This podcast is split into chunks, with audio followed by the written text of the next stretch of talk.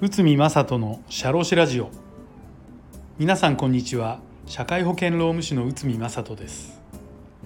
この番組では私内海が日常の業務や日常のマネジメントで感じることをお話します。はい、えー、今回は過重労働と会社の損害損害賠償責任についてを解説いたします。えー、まあ報道等でブラック企業なんていう表現が飛び交っています。まあ今ちょっと落ち着いたのかなっていう気はいたしますけど、まあ実際ブラック企業ってどんな会社なのかななんていうふうに考えることもあるんですけど、まあ大体ですねブラック企業のイメージといいますかは過重な労働を強いている残業代等を払っていない社員を使い捨てる、まあ、こんなようなイメージなのかなということですが、まあ、あの過重労働の防止について特に、まあ、あの労働行政と労働基準監督署などがあの非常に取り締まりを強化しております。まあ、あの過重な労働による過労死などの、えー、労災請求が行われた事業所に対して重点監督を実施する、まあ、いわゆる、えーと、過重労働で何か事故が起きた場合労働基準監督署労基署がいつもチェックをする体制を取ると、まあ、そういったケースもありますし、えー、サブロック協定の範囲内で残業等があるかどうか。でもし違法だった場合は是正指導を実施すると。あとは賃金の不払いまあ、残業未払い残業があるかないかの確認など。あった場合はまあ是正指導を行うと。で不適切な労働時間管理の場合は労働時間を適正に管理するように指導するとあと重大な悪質な違反が確認された場合はこれはあの労働基準監督官の権限で、えー、と書類送検して公表するなんていうこともあります。まあ、確かに、えーと、過重労働長時間労働は社員の健康に良くないと多くの社長さんたちも理解していますけど、まあ、労災事故などが起こ起こったら会社の本当に存在存続をですね揺るがすような損害賠償の額を要求されることもあるのです。まあ、これに関する裁判で、えーと電通事件というのが平成12年3月にありました。これはあの裁判です。で最高裁の、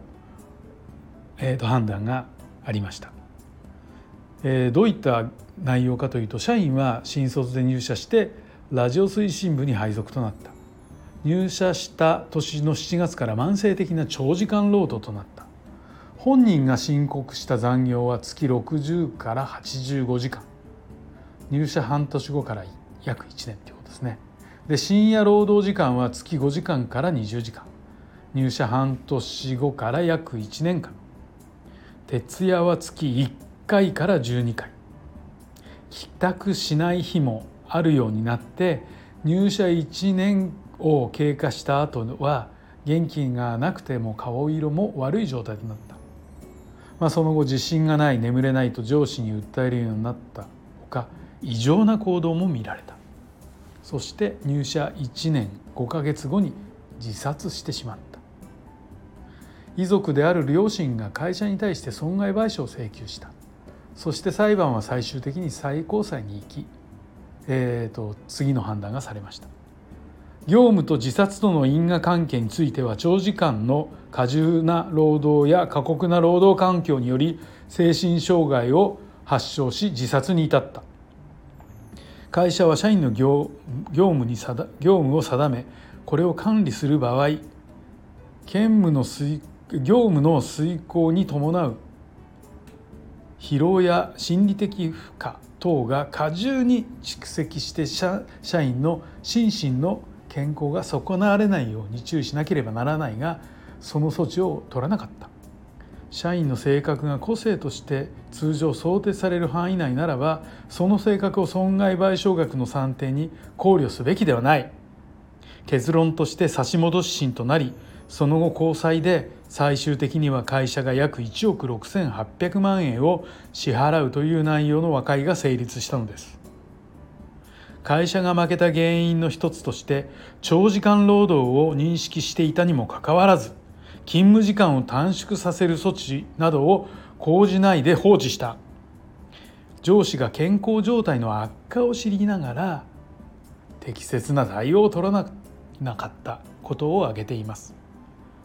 まあ、この2つについては事前に対応する方法はいくらでもあったのではないないでしょうか。ということでこの電通事件というのが平成12年3月の最高裁でありました。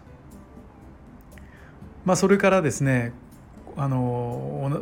同社はまた、えー、10年以上した時にちょっとやっぱ自殺者等が出て非常に大変な報道報道で大変な状況になったっていうような話もよく聞きますけどまあ過重労働ですよねポイントとしては。過重労働を見て見ぬふりをしてはいけないですしやはりそこは是正していかなくてはいけない。まあ、会社の損害賠償についてということで、えー、ちょっと金額的にもですねこれは大きな非常に大きな金額です。まああの紹介した企業非常に大きい会社さんですが中小企業でもですね同じようなことを言えます言われま言われますしこの和解金が億を超えてるということなんですけど、まあ、実際にですね、えーと、その後の裁判であの似たようなケース見た時にやっぱりこの